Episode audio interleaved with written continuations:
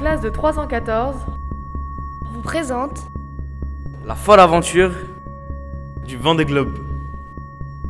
Aujourd'hui, nous vous proposons une émission spéciale en direct du Vendée Globe.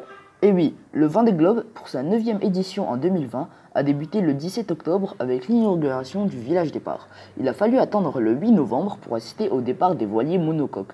Cela fait donc déjà plus de 3 mois et 10 jours depuis l'inauguration de la compétition et plus de 2 mois et 19 jours depuis le départ des voiliers monocoques. Nous allons aujourd'hui vous présenter les trois premières personnes en tête de course. Voici le classement du mardi 26 janvier à 18h. En troisième place, avec une vitesse moyenne de 31 km/h, on trouve Boris Herman. Il a plus de 200 km d'écart avec le leader de la course, Charlie Dalin. Il navigue pour le Vendée Globe avec le Sea Explorer Yacht Club de Monaco. Son palmarès, il a déjà remporté l'édition de 2008 mais celle-ci en duo avec Félix Sowem. Il finit la plupart du temps dans le top 10 des compétitions internationales auxquelles il participe et a même battu le record de New York-San Francisco via le Cap Horn. En deuxième place, avec une vitesse moyenne de 33 km/h, se trouve Louis Burton. Il a plus de 90 km d'écart avec son poursuivant Boris Herman. Il navigue pour le Vendée Globe sur le Bureau Vallée.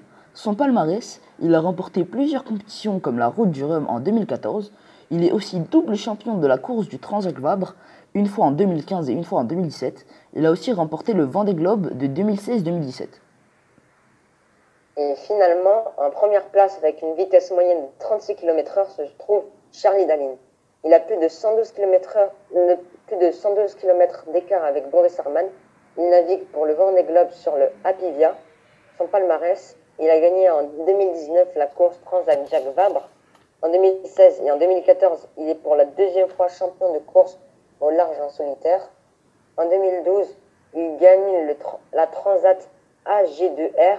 En 2007, vainqueur en double de la Transat. C'était le classement des trois premiers skippers pour ce mardi 26 janvier. Mais comme une course à la voile n'est jamais terminée, tant que le premier ne dépasse pas la ligne d'arrivée, on peut s'attendre à des surprises. Depuis l'arrivée des premiers skippers au Sable d'Olonne, dans la nuit du mercredi 27 janvier, le classement a changé. Eh oui. Mais comment est-ce possible, Mousseline Yannick Bestaven n'est pas arrivé en, troisième position? Ce n'est pas Charlie Dalin qui a franchi la ligne d'arrivée en premier?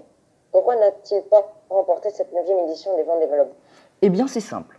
Pour chaque sauvetage, le jury concède du temps en moins aux, personnes ayant sauvé d'autres personnes. Et pour le sauvetage de Kevin Escoffier, Yannick Bestaven a obtient 10h15 de moins pour le score final. Arrivé à à peu près 7h40 après Charlie Dalin et 3h35 après Louis Burton, il se voit premier au classement. Résultat final, Yannick Bestaven à bord du Maître Coq 5 arrive troisième au Sable d'Olonne après 80 jours, 3h, 44 minutes et 46 secondes, mais finit en première position. Charlie Dalin à bord de Apivia arrive premier au Sable d'Olonne après 80 jours, 6 h 15 minutes 47 secondes, mais finit deuxième. Puis, Louis Burton, à bord du Bureau Valley, arrive en deuxième position au Stade d'Olonne après 80 jours, 10 heures, 25 minutes et 12 secondes, mais finit en troisième position. Les temps indiqués prennent en considération les bonus du jury.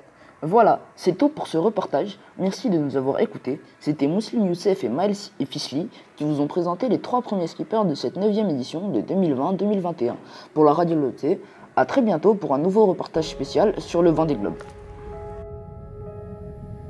C'était la folle aventure du Vendée Globe sur Radio Loté.